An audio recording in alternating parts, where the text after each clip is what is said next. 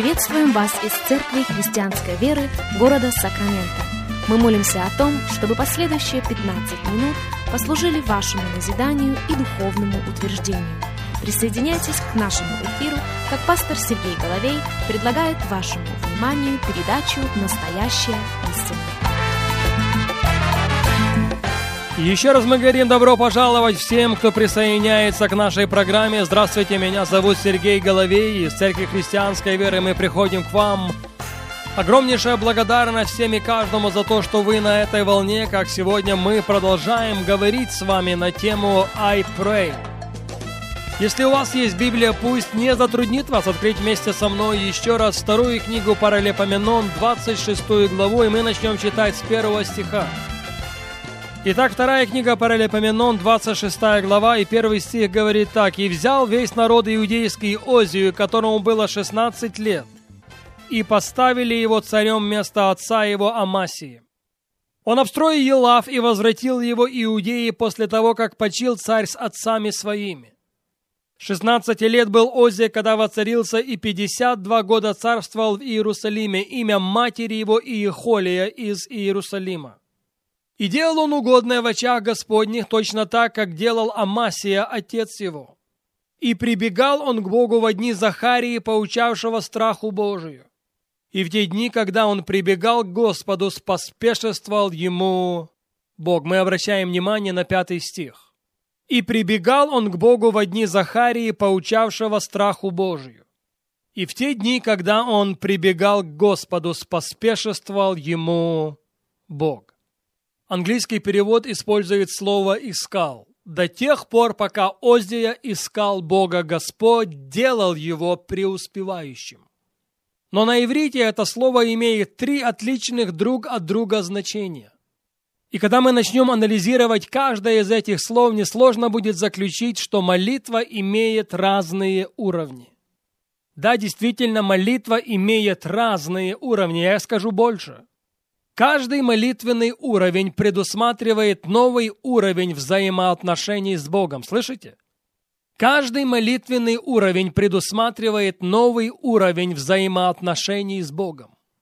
Пожалуйста, запомните это, если считаете нужным записать, запишите. Первопричина молитвы – это взаимоотношения с Богом. И когда элемент взаимоотношений убран из молитвы, это уже не молитва. Мы можем думать, что это молитва, мы можем считать, что это молитва. Но когда элемент взаимоотношений убран из молитвы, это уже не молитва. Опять и опять через все священные писания красной нитью прописана предельно простая мысль. Взаимоотношения с Богом – это то, что делает последователя Иисуса Христа сильным. Взаимоотношения с Богом – это то, что является фундаментом его молитвенной жизни.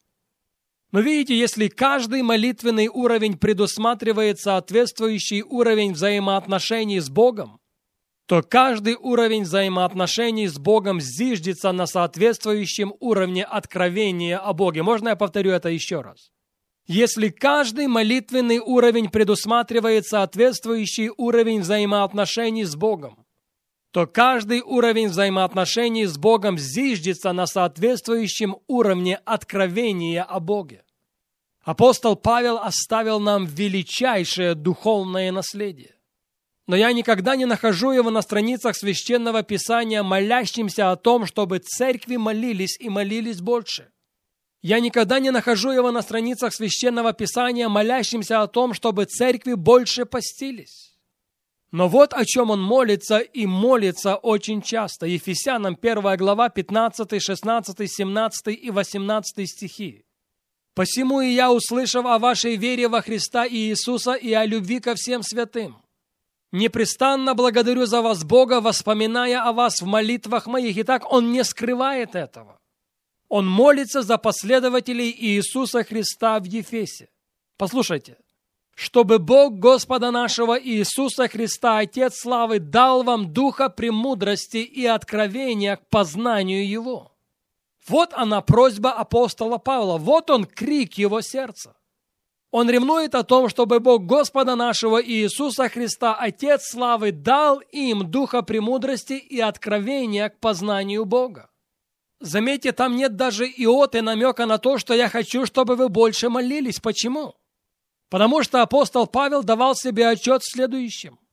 Когда они утвердятся во взаимоотношениях с Богом, молитва будет естественной производной. И это, кстати, не было только его молитва о верующих в Ефесе, Колоссянам 1 глава 9-10 стихи. «Посему и мы с того дня, как об этом услышали, не перестаем молиться о вас и просить, чтобы вы исполнялись познанием воли Его во всякой премудрости и разумении духовном, чтобы поступали достойно Бога во всем, угождая Ему, принося плод во всяком деле благом и опять возрастая в познании Бога. Друзья, молился апостол Павел за эти церкви таким образом вовсе не случайно. Это было девизом его личной жизни, филиппийцам 3.8. Да и все почитают щитою ради превосходства познания Христа и Иисуса Господа моего. Я повторю эту мысль еще раз. Апостол Павел понимал, что когда человек возрастает в познании Бога, тогда меняются взаимоотношения с Богом. А когда меняются взаимоотношения с Богом, то это в обязательном порядке скажется на его молитвенной жизни. Но давайте возвратимся к нашему базовому тексту. Согласитесь, молитва имеет не только взаимоотношения с Богом своей первопричиной, но ее эффективность в ее непрестанности. Слышите? Эффективность молитвы в ее непрестанности. Еще раз вторая паралипоменон 26.5. «И прибегал он к Богу во дни Захарии, поучавшего страху Божию. И в те дни, когда он прибегал к Господу, споспешествовал ему Бог». О чем свидетельствуют эти слова?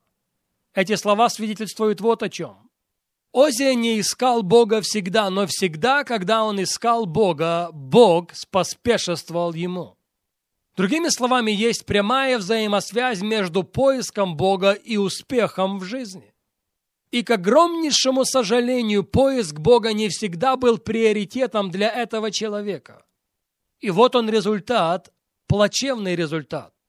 Вторая Паралипоменон 26.16. Но когда он сделался силен, возградилось сердце его на погибель его, и он сделался преступником перед Господом Богом своим.